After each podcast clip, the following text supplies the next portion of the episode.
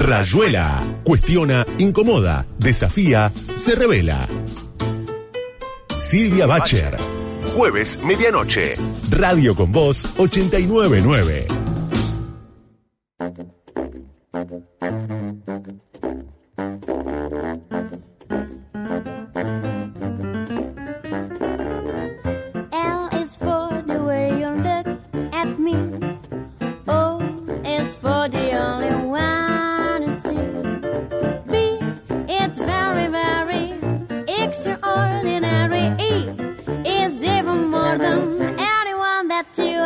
Hola, hola, hola, ¿cómo va? ¿Cómo están en estas horas que se viven en todas las casas de manera muy particular? Es tiempo de pensar lo que viene, pero también de revisar lo, lo que vivimos, lo que hicimos, recordar las alegrías, cerrar aquellas eh, tristezas de alguna manera, intentar dar un paso adelante, eh, valorar los afectos, valorar la cotidianeidad, sabiendo que muchas veces las cosas están ásperas, ¿no? Y este programa, que se llama Rayuela y que conduzco con pasión, mi nombre es Silvia Bacher, hoy está parte del equipo porque realmente hemos trabajado en un año excelente, en una radio maravillosa, con un equipo impresionante. Eh, hoy en la operación técnica está el gran Nico Caruelo allí. Podríamos darle unos aplausos a Nico Caruelo y a Nicolás Bonanata, que está, por supuesto, en la operación técnica y en las redes allí.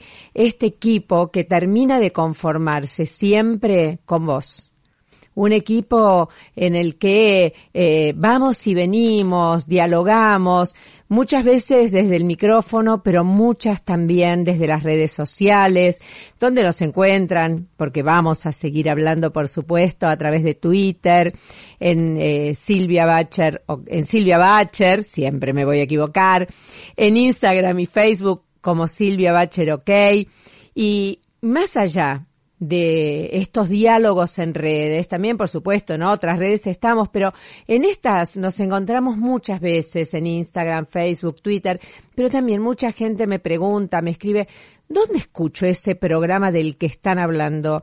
¿Dónde puedo volver a escuchar a tal entrevistada, a tal entrevistado? Bueno, todo está allí en Spotify si nos buscan como Rayuela producción y por supuesto también en la página Silvia Bacher OK y en la página de esta radio, Radio con Voz.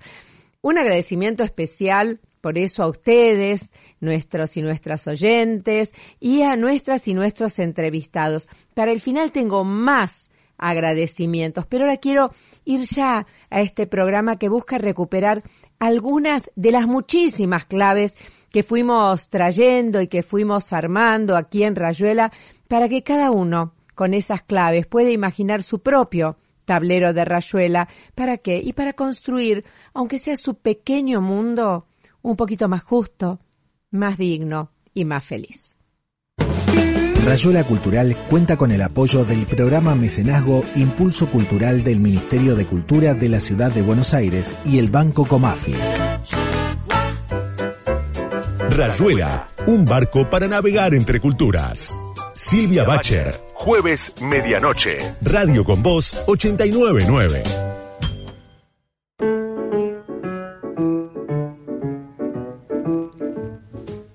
Y bueno, arranca, ya ahora sí arrancamos con las voces de muchas y muchos de nuestros entrevistados que nos dejaron pistas para pensar estos tableros de Rayuela cuando imaginábamos cómo organizar el programa y buscar ejes que los que nos permitieran que los diálogos eh, conversar, que los testimonios conversaran unos con otros, armamos una estructura. Espero que te parezca piola, porque a nosotros, a nosotros, a Nico, a mí, cuando trabajamos, dijimos, acá hay un hilo conductor. Este es un programa de periodismo quien dice periodismo, hay quien dice periodismo cultural.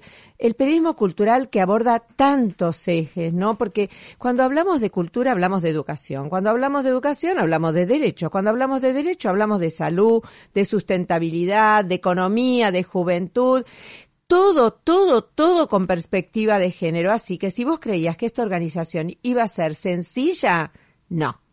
Este es un tablero de rayuela. Hay que armarlo y hay que jugarla. Y otro tema que atraviesa todo es el tema de la tecnología, las transformaciones culturales en las cuales estamos inmersos y de las que somos protagonistas. Por eso, la primera parte de testimonios hablan sobre con una mirada de cultura general, si querés llamarlo, ¿no?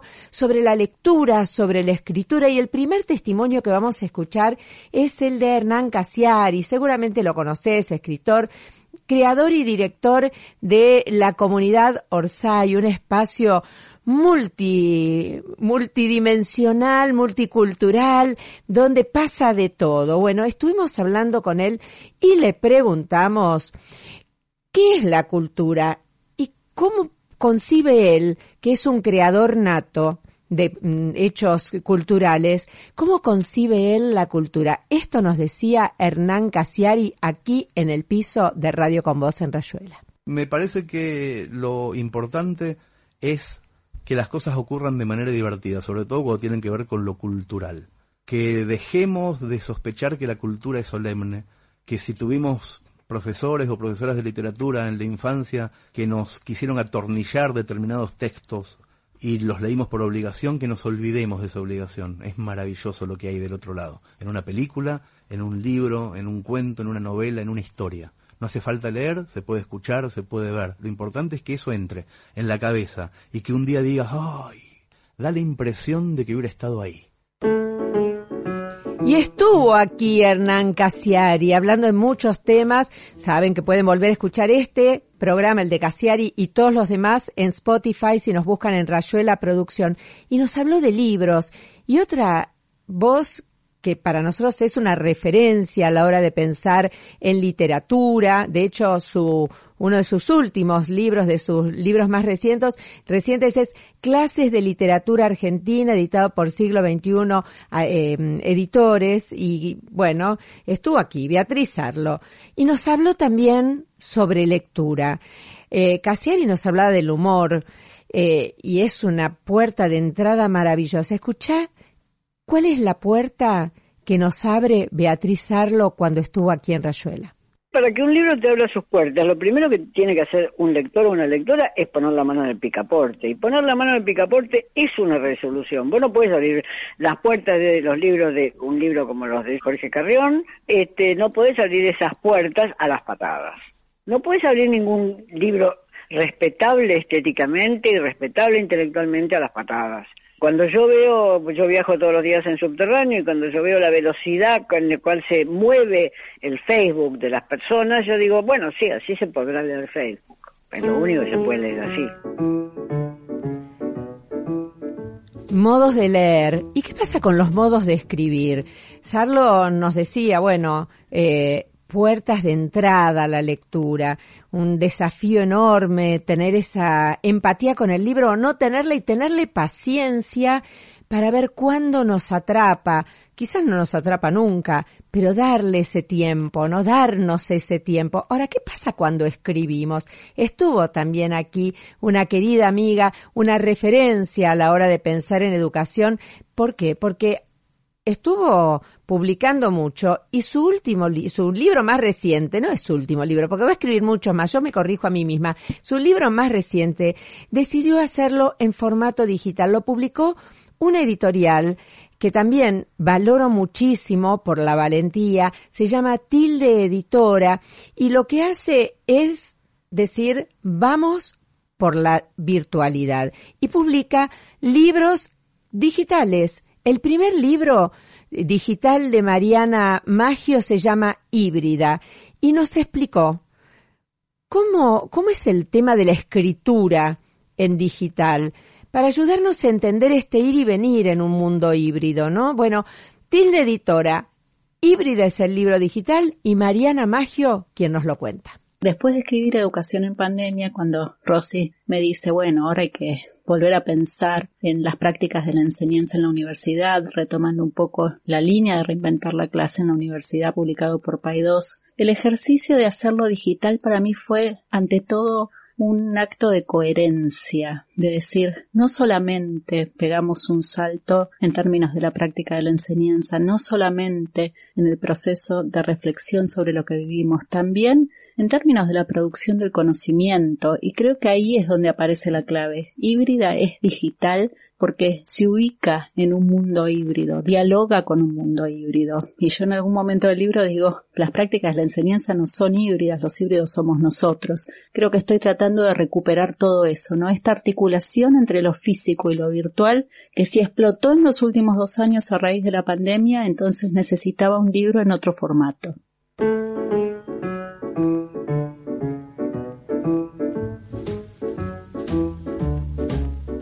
Mariana Maggio, quien nos cuenta su experiencia de escribir este libro editado por Tilde, editora, que se llama Híbrida, y nos habla de esta idea de producción de conocimiento que tiene tanto que ver con la cultura, tiene tanto que ver con la educación y tiene tanto que ver con nuestra vida, porque la producción de conocimiento se da en todos los ámbitos. Por eso, cuando ella nos decía, bueno, estamos en un mundo híbrido, los híbridos somos nosotros, es, eh, estoy absolutamente de acuerdo. No sé si es cierto o no es cierto, pero yo estoy de acuerdo con Magio. Ahora, también es cierto que la inteligencia artificial no es híbrida. Sí, es híbrida en el sentido que fue producida o es producida por algoritmos diseñados por seres humanos por ahora, ¿no? Porque aprenden de sí mismos y, y se van este reconstruyendo. Entonces, tuvimos aquí en el piso a una referencia a la hora de pensar en las tendencias culturales, es el español Jorge Carrión. Él es autor, entre otros libros de Membrana, Lo Viral, editado por Galaxia Gutenberg es súper conocido por su podcast Solaris, ensayos sonoros. Está editando, está presentando, recién presentó su nuevo podcast, vayan a buscarlo Ecos, y está reeditando su libro Tele Shakespeare, una joya que va mutando como muta el tiempo que vivimos. Jorge Carrión nos habló aquí en Rayuela, aquí en el piso, cuando estuvo para la feria del libro y fue un lujazo como todos nuestros invitados sobre la inteligencia artificial. Escucha lo que nos decía. La inteligencia artificial es eh, el modo en que se está definiendo o compartiendo el procesamiento de información por parte de las máquinas. Eh, a partir de cantidades enormes de Big Data, las eh, inteligencias artificiales, los algoritmos, pueden ver, pueden deducir, pueden colegir eh, conclusiones y generar algún tipo de lenguaje nuevo. Hay un consenso entre los expertos de que la inteligencia no puede ser artificial, de que no son realmente inteligentes. Mi intuición es que sí que lo son, pero de otro modo. Durante siglos hemos pensado que las plantas no eran inteligentes y ahora nos damos cuenta de que sí, pero son de otra forma, porque la inteligencia se puede definir, por ejemplo, como un modo de resolver problemas. Las plantas saben resolver sus problemas, por tanto, a su modo son inteligentes, ¿no? Bueno, yo creo que los ordenadores también son inteligentes a su manera y lo estamos descubriendo. Jorge Carrión y su mirada, él decía, mi intuición es que son nuevos lenguajes y así como dije que acordaba con Magio, no sé si tendrá razón o no, pero mi pensamiento me lleva a coincidir con ella. En el caso de Jorge me sucede lo mismo. Hay algo que está cambiando, que ya eh, no es tan eh, eh, aislada una cuestión de la otra, ¿no? Así que bueno, Jorge Carrión, que es un hombre que piensa todos estos temas, que afortunadamente las escribe sus pensamientos, no solamente en los libros, sino en conferencias, en el New York Times, en español, ustedes pueden buscarlo, y que habla de conceptos tales como objetos culturales vagamente identificados, los OCBIs, eh, y donde ahí va señalando las tendencias de culturales que él considera que son las que vienen, que intuye, usó esa palabra ahora. Inteligencia artificial es un gran mundo, pero hay algo que sí está estudiado, que sí está identificado, y es el tema de los sesgos, de cómo es eh, prejuiciosa la inteligencia artificial. Ustedes dirán, ¿Por qué dice eso? ¿Por qué me habla de esa manera? Y sí, porque después de todo, o mejor dicho, antes de todo, los algoritmos que van construyendo esta inteligencia son a su vez, previamente, pensados y llevados a la práctica por seres humanos, seres humanos que provienen de distintas culturas y que, en todos los casos, tienen sus propios prejuicios. Esto tiene todavía una falla, eh, digamos, de monitoreo, ¿no? Para que cuando alguien eh, vaya a buscar eh, en algún buscador los requisitos o las características de determinada de determinado grupo etario no aparezcan, por ejemplo, cuando hablamos de adultos mayores, de la eh, generación plateada, la generación invisible, como la llama Tomás Balmaceda, encuentre siempre gente que está tejiendo, gente que está este, muy apocada y no toda esa otra colectivo humano que tiene una energía y una vitalidad de la que tenemos todos y todas las más jóvenes que aprender.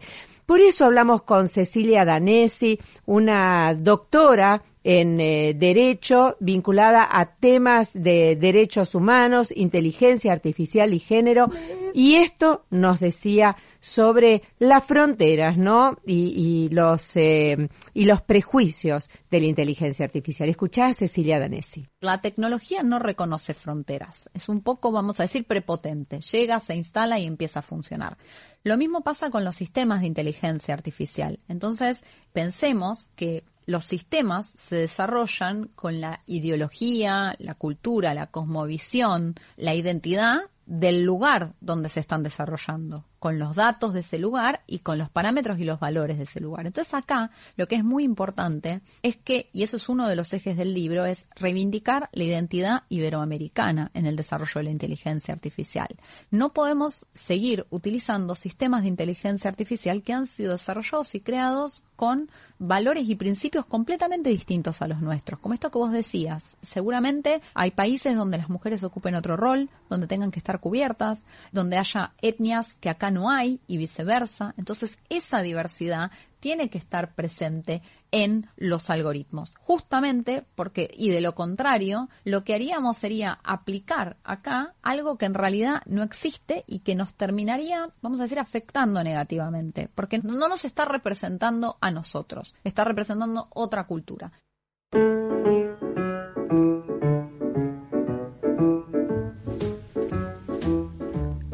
Vas construyendo tu tablero de rayuela, lo vas armando, es eh, para mí un hilván de, de ideas, de conceptos. Hay tantos otros programas sobre los que estuvimos trabajando y que nos enriquecieron y a los que podés volver si nos buscás en, em, eh, en Spotify, en Rayuela Producción. Han estado aquí eh, desde Steffi Pozo, hablando de economía y género, hasta eh, Ruth Iliar, que no la conocerás, tal vez no te suene el nombre, pero es una de las integrantes fundadoras de Canticuentos. Estuvo en el piso Vuelta Canela, Laura de Betach, Pablo Bernasconi. Muchísimas, muchísimas voces pasaron por nuestro programa y nos ayudaron a pensar. Sobre este tema también estuvo eh, Melina Masnata.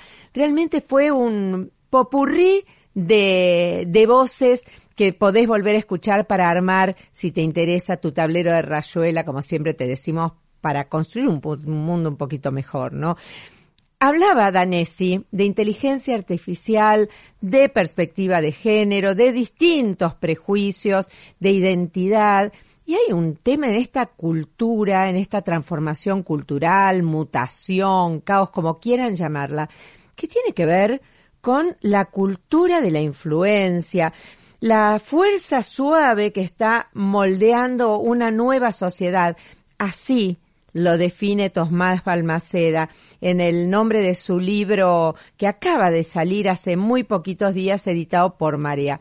Estuvo aquí, habló sobre cultura de la influencia y nosotros queremos escuchar ¿Qué tiene para decir el capitán intriga sobre los influencers y la influencia? Influencer para mí es fácil de, de, de, limitar diciendo lo que no es. No tiene que ver con la cantidad de seguidores, no tiene que ver con una red social específica, no tiene que ver con una edad, no es solamente para jóvenes, ni tampoco con dónde estás, no es un fenómeno solamente urbano o de grandes urbes. Influencer es alguien que, por un lado, crea contenido, es decir, que genera nueva información, que genera videos, que genera audios, es alguien que crea comunidad, que tiene alrededor personas que confían en él, es alguien entonces que también genera confianza, yo siento que lo que me está diciendo es cierto. Y yo creo que la cultura de la influencia es este momento histórico que estamos viviendo, en donde las leyes o las mecánicas de las redes sociales, que tienen que ver con la creación de contenido, con hablarle directamente a las personas, con evitar intermediarios, con contar la vida, con romper la noción tradicional de intimidad, de privacidad que había, está permeando a toda la sociedad. Hoy vemos presidentes, ministros, políticos que utilizan las redes como un influencer. Vemos celebridades tradicionales que utilizan las redes como un influencer. Están todos en redes sociales. Y te hacen los challenge, y te promocionan sus productos, y te hablan de cómo lo pueden tener. La cultura de la influencia es esa especie de matriz interpretativa. No digo que esto es como deban ser las cosas. Digo cómo son las cosas y cómo tenemos que analizarlas. Porque entonces se van quebrando viejos paradigmas de la comunicación, pero también, esto es lo más profundo, lo más filosófico, lo que a mí me interesa, de la propia identidad de las personas.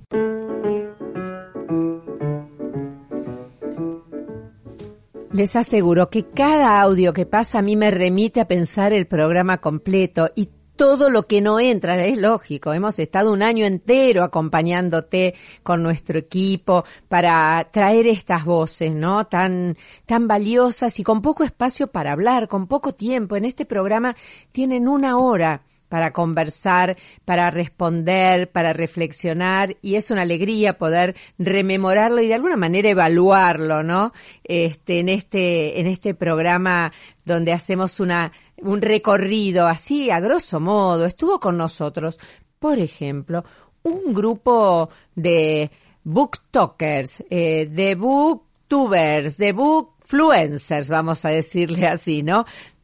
Jóvenes, muy jóvenes, que tienen una impronta impresionante, incluso en el mundo editorial, porque recomiendan un libro y en muchos casos ese libro se agota. Entonces, algunas editoriales recurren a ellos, les ofrecen borradores y si les gusta, bueno, ahí sale el libro. Un mundo distinto. Estuvo aquí Almendra Veiga, que tiene más de un millón de seguidores en TikTok, palta, papelo, tije, palta, papelo, tijera, otra TikTok, otra, en este caso Booktuber, y por supuesto quien las coordina, quien las guía y los guía, Cris Alemani, que trabaja desde hace muchísimos años en la Feria del Libro con el espacio de Bookfluencers. Escucha Almendra Veiga, ¿qué es lo que nos dice sobre esta eh, esta temática tan particular sobre la cual ejerce influencia. Creo que en el momento exacto en el que dije realmente tengo una influencia en lo que lee la gente fue con la primera colaboración que hice. Yo me acuerdo que busqué en YouTube cómo colaborar con editoriales y me vi tutoriales y dije, bueno, a ver, voy a buscar todas las editoriales de Argentina y les voy a mandar mail. Creo que tenía 15.000 seguidores en TikTok o algo así. Y empecé a mandar mail, mail, mail, mail, mail. Y la única que me respondió fue Barenhaus, que me mandó un catálogo. Me dijo, bueno, decime un par de libros acá que te interesen. Le mandé. Y entre ellos uno que leí fue Matilde debe morir, que es un libro rarísimo. Yo lo leí eso, como que tenía toda la sensación de que era raro. Entonces yo agarré, me grabé y dije, leí este libro, es muy raro, no es convencional. Y explotó mal, tuvo como dos millones de visualizaciones. Y lo que más me flashó es que era un libro que ya estaba como fuera de stock, lo habían sacado hace cinco años de una editorial relativamente chiquita, entonces no era como, bueno, una cosa masiva. Y ahí dije, claro, es, o sea, realmente tenemos mucha influencia en esto y realmente podemos hacer que un libro se haga viral.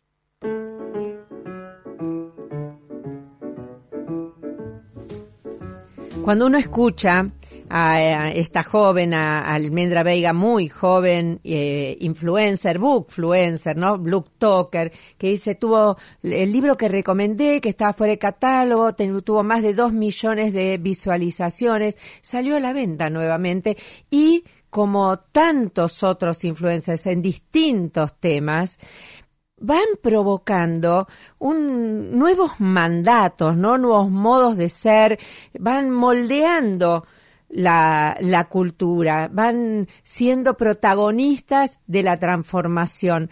Por eso es tan importante tener una, hemos hecho muchos programas sobre este tema, una mirada crítica, una mirada que nos hable sobre la alfabetización mediática, que nos que nos permita comprender lo que pasa y, como decía Joan Ferrés, actuar en consecuencia. Ahora, el impacto de los influencers y las influencers, uno podría decir, bueno, son influencers, no hay, eh, eh, no hay mucho para mirar ahí. Sin embargo, estuvo aquí Alexandra Coan, hablamos de, de Coan, hablamos de muchísimos temas. Ella es psicoanalista, escritora y cuando estuvo aquí, recién presentaba su nuevo libro Un cuerpo al fin, editado por Planeta.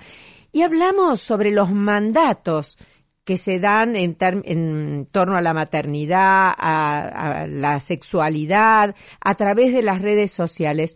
Y nos dio un concepto que nos dejó pensando. A ver qué opinas. Alexandra Coan, ¿qué tenés para decir sobre el tema de los influencers? Un alivio que no hubiera redes sociales cuando yo fui madre, porque lo cierto es que las mujeres que son madres ahora se angustian muchísimo con esa cantidad de discursos de cómo hay que dormir al bebé, cómo hay que darle de comer, qué darle de comer, qué darle de jugar, dónde ponerlo a jugar, a qué edad. Entonces las madres se convierten en una especie de ejecutoras de, de esas instrucciones llenas de angustia, porque la verdad es que la maternidad es un lugar de mucha zozobra, porque no funciona de esa manera tampoco. Y me parece que hay que parar con tantas instrucciones otra vez, porque no funciona así. Una cosa es pensar la alimentación o qué es mejor para un bebé si dormir boca arriba o dormir boca abajo, que esas son cuestiones, por supuesto, fundamentales. Y otra es estar todo el tiempo diciéndole a las madres cómo tienen que ser madres. Me parece que eso no, no tiene nada que ver con la emancipación, no tiene nada que ver con la discusión que venimos teniendo de eh, dejar que impere solamente un discurso que es el de la maternidad color de rosa. Dejó allí una palabra clave para cerrar este, este pequeño fragmento de su paso por aquí por Rayuela, Alexandra Coan, y la palabra es discusión. Es un tiempo donde necesitamos comprender para ser parte de la discusión, no ir acompañando lo que sucede, sino ser protagonistas. Estamos en un tiempo de oportunidad, donde esta, este paso del pensamiento crítico a la actitud crítica es clave. Así nos lo dice Joan Ferrés. Si hay una persona en eh, Iberoamérica que estudia estos temas y que es una referencia indiscutida, es justamente este profesor de la Universidad de Barcelona que eh, nos eh, hablaba sobre este, de esta manera sobre la alfabetización mediática e informacional. Escúchalo. Buenos días, me llamo Joan Ferrés. He sido durante muchos años profesor en los estudios de comunicación audiovisual de la Universidad Pompeu Fabra de Barcelona. Actualmente estoy jubilado, aunque sigo muy activo en mi ámbito, que es el de la comunicación y educación, el de la competencia mediática. Creo que deberíamos revisar el concepto de pensamiento crítico eh, que solemos defender como eje de la educación mediática o como objetivo último. Es importante el pensamiento, pero es un concepto necesario pero insuficiente. Donald Calne dice que la diferencia entre razón y emoción es que la emoción lleva a la acción, mientras que la razón lleva a elaborar conclusiones. Lo que queremos no es que nuestros alumnos y alumnas saquen conclusiones, sino que se movilicen. No queremos, por poner un ejemplo, que sepan que fumar mata, sino que dejen de fumar por tanto, el pensamiento crítico es necesario, pero como paso hacia la actitud crítica. Voces y voces que tienen mucho para decir, que tienen mucho para eh, provocarnos. Fueron programas provocadores, todos, los que escuchamos hasta ahora, los que vamos a escuchar después y los que podés volver a escuchar si entras en Spotify y buscas Rayuela Producción, pero también si entras a la página de la radio o a la página silviabacher.com.ar, donde vas a encontrar todos los programas de Rayuela y volver a disfrutarlo, volver a pelearte con ellos. No te vayas, tenemos tanto para hablar, sobre todo tenemos la pista clave de hacia dónde vamos, así que no te lo pierdas, no te vayas, quédate con nosotros.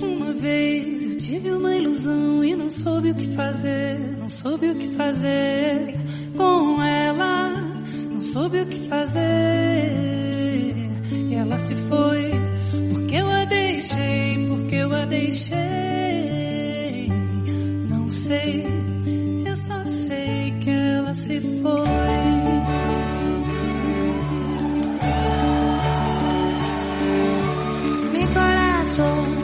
Desde entonces la llora diario.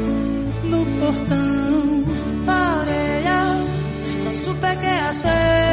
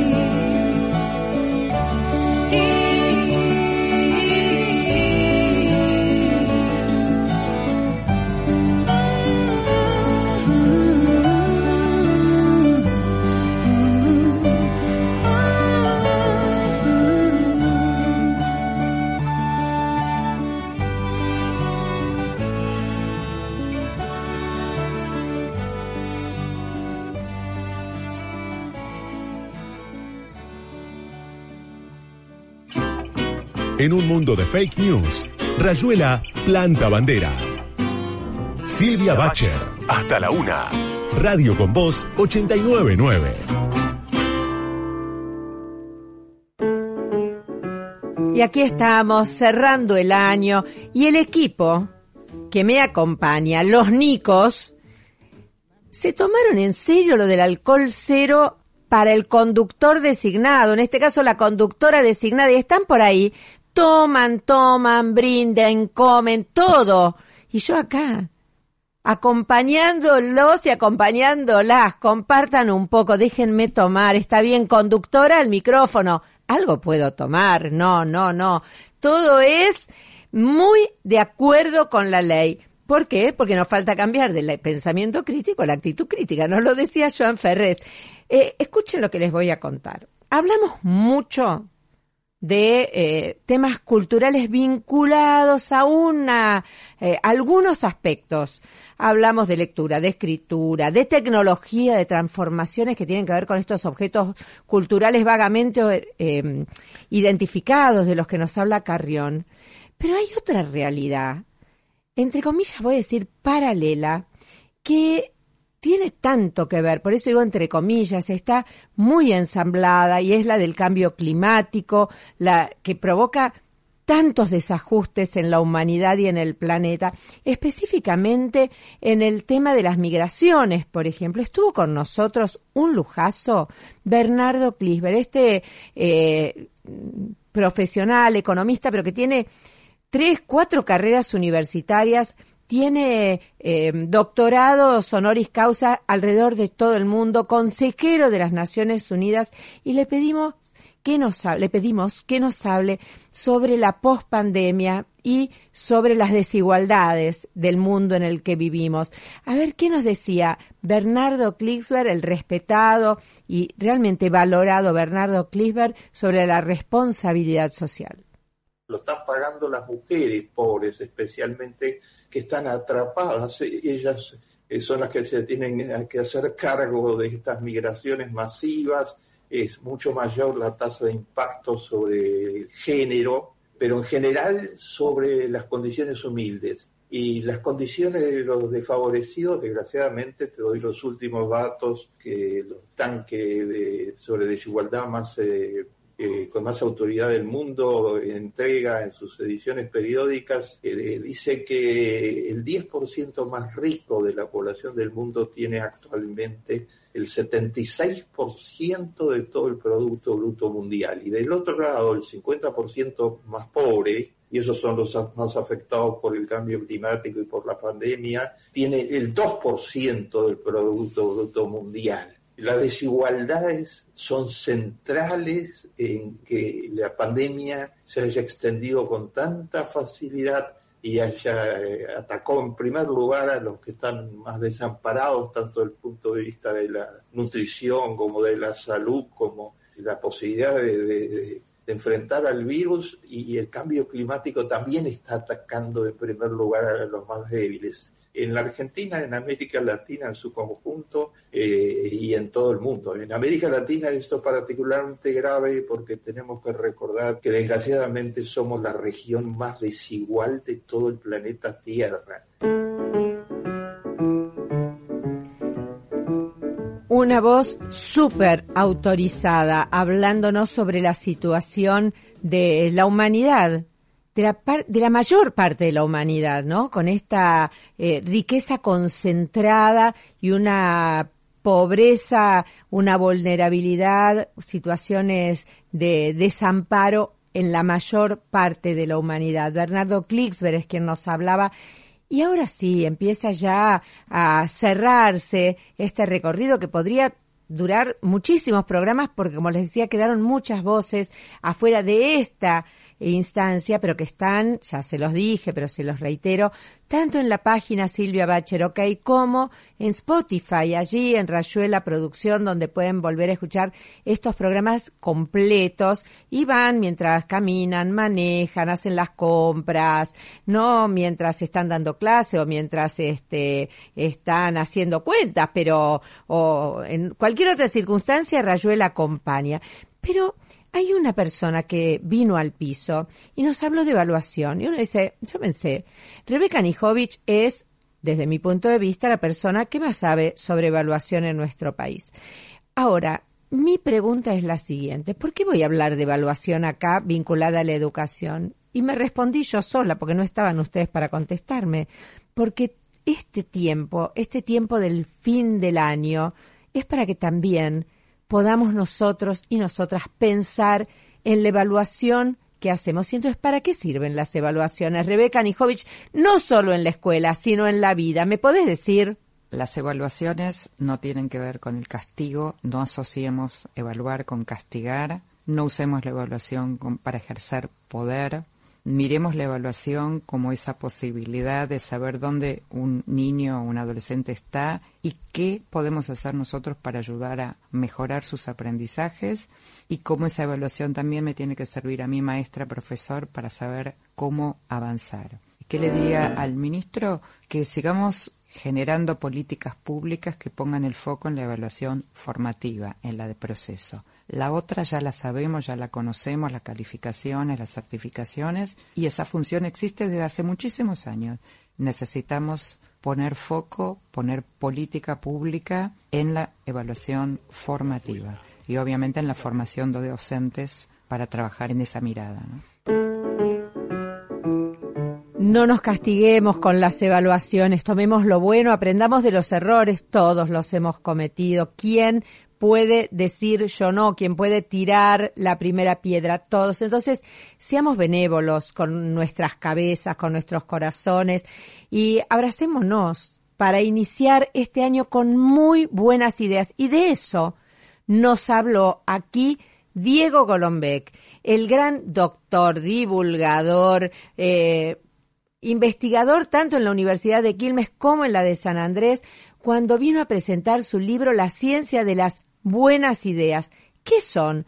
Y sobre todo, ¿cómo las podemos fortalecer, Diego Golombek? Hay una definición de otro monstruo, querido amigo, que es Mariano Sigman, que menciona las ideas como un filtro. Uno ve el mundo a través de filtros, como si fuera un filtro azul o naranja o violeta. Bueno, esas ideas te permiten ver un aspecto del mundo, iluminar un aspecto del mundo diferente a otros. Y nos pasa todo el tiempo. Todos tenemos ideas y permanentemente. El asunto es que esas ideas después lleguen a buen puerto, sean utilitarias de alguna manera. Por eso lo de las buenas ideas. Porque si uno pensara solo en la ciencia de las ideas, por ahí pensás, bueno, es un libro sobre neurociencia cognitiva y de imágenes cerebrales. No, no, no. Es de esas ideas que a todos se nos ocurre que el, el resumen del libro sería una fórmula que es las buenas ideas o la creatividad o la innovación igual a trabajo, trabajo, trabajo, disrupción. Y esto esconde un montón de cosas. ¿Las buenas ideas son para cualquiera? Sí, claro que sí, pero cualquiera que se tome ese trabajo, que realmente eh, se apasione, por, por, por, se obsesione por un tema y lo maneje como el gran experto, pero en algún momento se dé el permiso de la disrupción, de salir a pasear, ir a tomar algo con los amigos, ir a dormir, ir a un bosque. Hay una serie de tips que yo cuento en el libro, todos basados en eh, algo experimental, algo que algún laboratorio de creatividad, que los hay y muy buenos, lo ha demostrado que esto funciona. Así que esa es la ciencia las buenas ideas, lo que se nos ocurre después de mucho trabajo, pero permitiendo que el cerebro se ponga en otra modalidad. La musa es para la pizza, esto de que viene alguien y te sopla al oído una gran idea, no es así. Esto lo dijo hermosamente Pasteur cuando dijo la inspiración solo viene a las mentes preparadas. Y sí, claro, hay inspiración, pero la inspiración la tenés que esperar con mucho trabajo y ese mucho trabajo rinde frutos si permitís que se asocien los conceptos que obtuviste y esa asociación te logra nuevas ideas. Diego Golombé, con esa claridad que tiene al expresarse, ya había estado con nosotros este año cuando presentó también su libro anterior, Las Neuronas de Dios, un libro apasionante, ambos editados por eh, los amigos de siglo XXI editores. Ahora, tanto Hernán Casiari como eh, Diego Golombek nos hablan de un engranaje, así lo veo yo, no lo dicen con estas palabras, por supuesto, y tiene que ver con el trabajo, con el compromiso, con la pasión, decía Diego, con la obsesión, pero también con la disrupción y con el humor. Por eso, cuando vino al piso Pedro Saborido, lo conoces porque, bueno, ha estado en radio muchísimo, eh, productor de radio, de televisión, autor ahora de libros eh, como Una historia del peronismo, Una historia del fútbol, Una historia del conurbano, el reciente Una historia del capitalismo, editados por Planeta Libros, pero guionista de Tato Bores, eh, muchísimos de mm, Peter Capusotto, realmente un hombre que sabe de qué se trata el humor. Si no, escúchalo. Pedro, ¿podés darle una visión más a las palabras de Cassiari y Golombek? Yo nunca vi el humor como una solución, sino como una compañía, un, analgésico, un, un relajante. no, quiero decir, no, no veo el humor como el fondo de algo. Eh, sino como una manera de, contar algo o de... Dolina decía eh, que el humor era sal, pero uno no come sal. O sea, la sal condimenta. Y yo creo que hay algo con el humor que tiene que... podemos encontrar 5.000 metáforas gastronómicas, eh, este, botánicas, futbolísticas, pero me parece que una persona que hace chistes todo el tiempo me parecería una, digamos algo lindante ya con una este, algún disturbio este, psicológico, ¿no? Entonces es agradable, pero uno, pero uno en el humor me parece que es una cuestión de oportunidad y de cantidad dentro de lo que habita, ¿sí? Es como las personas de buen humor eh, este, son más convocadas a los lugares, a las fiestas. El humor es como una exacta medida, tiene que tener medida. El, el humor eh, no, no, no, como cualquier cosa, necesita oportunidad y necesita dosificación. Eh, vos no haces el mismo chiste con tus amigas que con si estuvieras en una reunión con Graciela Fernández Mejide. Y quizás una de las claves fundamentales que te dejamos en este programa de Rayuela para imaginar tu propio tablero y poder construir un mundo, tu mundo, un poquito más feliz es tener presente el humor, hasta en las situaciones más complejas, más angustiantes, ponerle ese poquito de sal del que nos está hablando eh, Pedro Saborido. Quedamos eh, allí enganchadas con ese, enganchados con esa idea de disrupción de la que nos hablaba Diego Golombek, ¿no? Trabajo, pasión, obsesión, salí. Pasá, pasá la vida, entre otras cosas, para que te inviten a las fiestas. ¿Viste lo que decía? Che, no lo invites ese, que es un aburrido. Bueno, te dejamos la clave del humor. Pero ¿hacia dónde vamos? Eso te lo preguntaste, ya evaluamos, ya tenemos las buenas ideas, sabemos que le tenemos que poner humor, pero ¿hacia dónde vamos? Bueno, esto nos lo contestó Carlos Escolari, un argentino que hace muchísimos años, desde los años 90 que vive en Europa, desde el año 90, no desde los 90, desde el año 90 que vive en Europa, que acaba de publicar un libro que se llama La guerra de las plataformas y que, como tantos otros que he ido mencionando aquí, es una referencia para quienes nos apasionamos por el mundo de las transformaciones culturales y queremos entenderlo. Carlos Escolari estuvo aquí hace muy poquitas semanas y le preguntamos, bueno, a ver, ¿Hacia dónde vamos? A él no le gusta, les cuento un secreto, a él no le gusta que le pregunten esto. Dice, yo no soy adivino, yo no puedo anticipar nada, yo soy un investigador, un estudioso, pero igual le dijimos, por favor, Carlos, termina el año, necesitamos pensar lo que viene, hacia dónde vamos. Esto nos decía Carlos Escolari. Estamos permanentemente en la historia de los medios y de la tecnología en general de frente a fenómenos así que te cambian la regla del juego muy rápidamente. Por eso es muy difícil decir hacia dónde va esto. Mi hipótesis es que si queremos mínimamente tratar de darle un sentido a este cambio y hacer algún tipo, ya no digo predicción, pero proponer escenarios a un corto plazo, mirar al pasado, yo creo que es interesante, nos da ciertas pautas. Lo importante de este libro no es tanto el título, La guerra de las plataformas, sino el subtítulo, del papiro al metaverso. Eh, en la época de los faraones hubo guerras geopolíticas por el control del papiro, que crecía solo en el delta del Nilo, y los faraones controlaban férreamente la exportación. Cuando los romanos invaden Egipto, quieren que Egipto le dé por la eternidad, está obligado a darle papiro para mantener funcionando la burocracia del Imperio Romano. O sea, esto que pasa entre Estados Unidos y China, hay antecedente histórico de guerras mediáticas geopolíticas. ¿Hacia dónde vamos, Carlos Escolari? ¿Hacia dónde vamos? Podría preguntarle a cada uno de nuestros entrevistados, porque les pensaba en las palabras de Revés Kanijovic. Hay que mirar para atrás, hay que evaluar lo hecho para poder avanzar. Muchas voces pasaron, todas apasionantes. Simplemente tomamos algunas que también las encuentran en las redes sociales, ¿eh? si nos buscan en Silvia Bacher OK, en Instagram y Facebook o en eh, Silvia Bacher en Twitter, van a encontrar muchas de estas ideas dando vueltas, circulando y por supuesto con la referencia por si te olvidas de cómo llegar a Spotify. Te lo recordamos allí en las redes porque te decimos, si te gustó esta idea, anda, profundizala en este, eh, en esta entrevista, en este diálogo, en esta conversación tranquila que mantuvimos con nuestras entrevistados. ¿Dónde? En Spotify, en Rayuela Producción. No te vayas porque ahora viene para mí una parte sumamente importante del programa y quiero compartirla con vos. Te digo ya que los Nicolás, eh, productor y operador, ya me trajeron un vasito. Ah, no, es de agua. Pará, traigan algo, che. Vamos a la tanda. Tenemos los medios tatuados en la piel. Vivimos atrapados, sumergidos en información. Frená y reflexioná con Rayuela. Inspira. No te enojes esta vez lo vi venir. Como siempre la reacción es tan lenta como mi voz, arrasando con la razón. El tsunami llegó hasta aquí.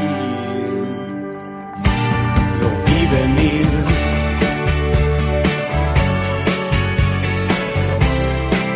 si aprendemos la lección, sabrás que al fin el misterio es contradicción con todo aquello que conoces. A veces hago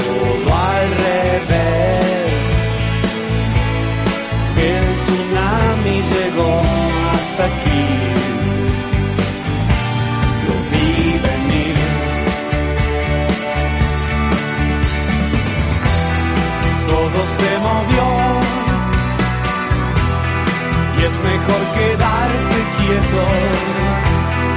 Pronto saldrá el sol y algún daño repondremos. Terco como soy, me quedo aquí. La tinta no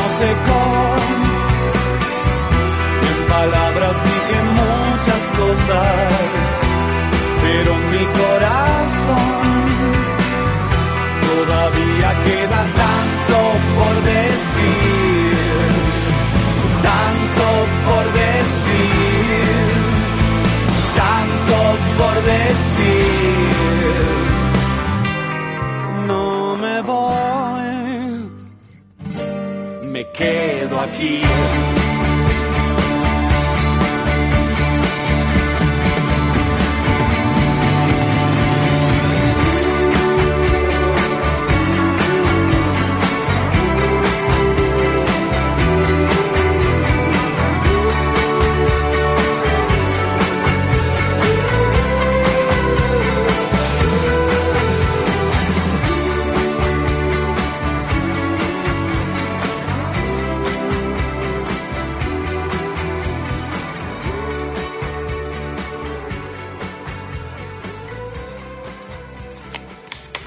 Te acompañan, te abren a mundos desconocidos, te divierten, te abrazan, te emocionan, te invitan a pensar. Ahora en Rayuela hablamos de libros.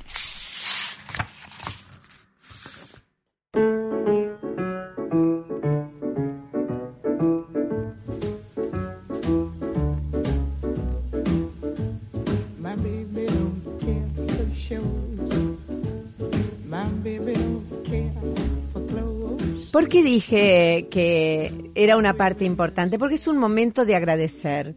Agradecer, por supuesto, a todos y todas las trabajadoras de la radio que han acompañado este programa con tanta pasión como, como nosotros, en todos, en todos los estamentos, desde la gente que lleva adelante la limpieza, los operadores, los, eh, el productor, nuestro productor, la, eh, los, eh, las autoridades de la radio, todo el equipo de administración, realmente un gracias enorme. Por supuesto a ustedes también, pero no puedo dejar de agradecerle a las editoriales que nos han acompañado.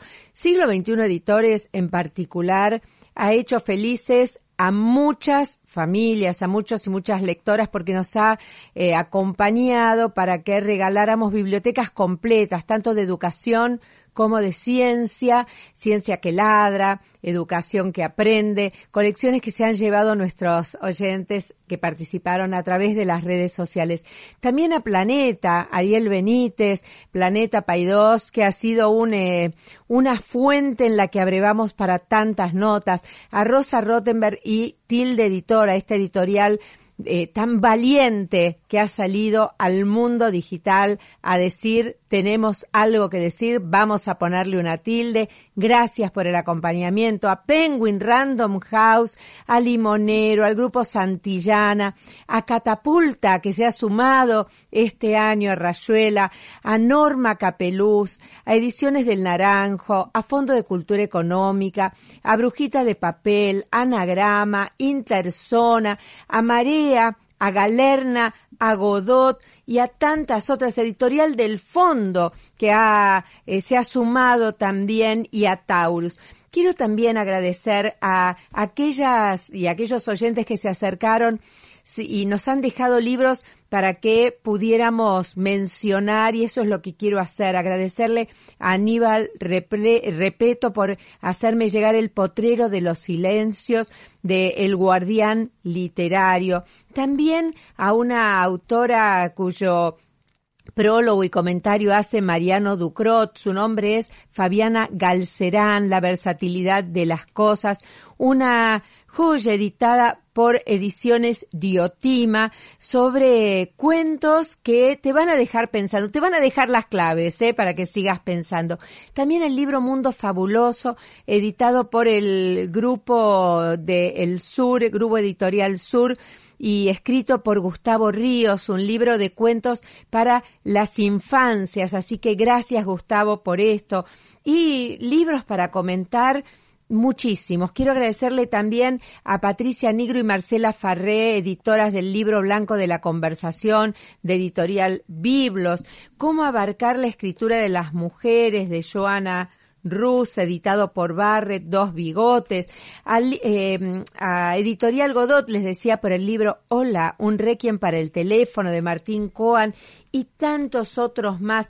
El libro del siglo XXI de Cora Steinberg, Viaje a la transformación de la escuela secundaria que hizo en acuerdo con UNICEF, una joya para que nos, quienes nos interesamos por estos temas y también los libros que nos hizo llegar Taurus, como este Animales Habladores, conversaciones privadas entre seres vivos.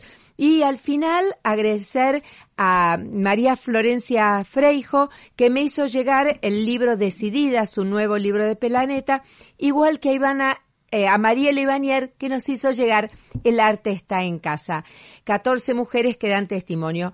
Son solo algunos. Muchos de estos serán de ustedes el año que viene, porque saben que en determinado momento del año empezamos con estas invitaciones a través de las redes. ¿Que cómo te enterás? No es difícil, nos buscas allí, en Instagram y Facebook, en Silvia Bacher OK, en Twitter en Silvia Bacher, en Spotify para escuchar este y todos, todos los programas de Rayuela en Rayuela Producción. Y si no, ¿quién te dice? ¿Quién sabe? En algún lugar nos vamos a cruzar. Que tengan un excelente fin de año, que tengan los mejores sueños para que puedan trabajarlos, para que puedan desearlo fuerte y se les cumplan. Levantamos las copas, brindamos con ustedes, el equipo completo. Ha sido un placer estar juntas y juntos este año y lo será mucho más en el 2023 armen su tablero de rayuela, planifíquenlo, si no sale no importa, si lo cambian lo cambian, pero pongan ahí con buen humor, con buenas ideas, con mucha pasión, qué es lo que quieren para este año y el deseo que tenemos desde el equipo de Rayuela que se cumplan todos, que haya paz para todos, que haya armonía, salud, felicidad, bienestar y trabajo. Nos encontramos durante todos los días, a todas horas en las redes sociales. No se lo pierdan porque vale la pena seguir comunicándonos. Muchas gracias por haber estado acompañándonos en este programa y en esta radio.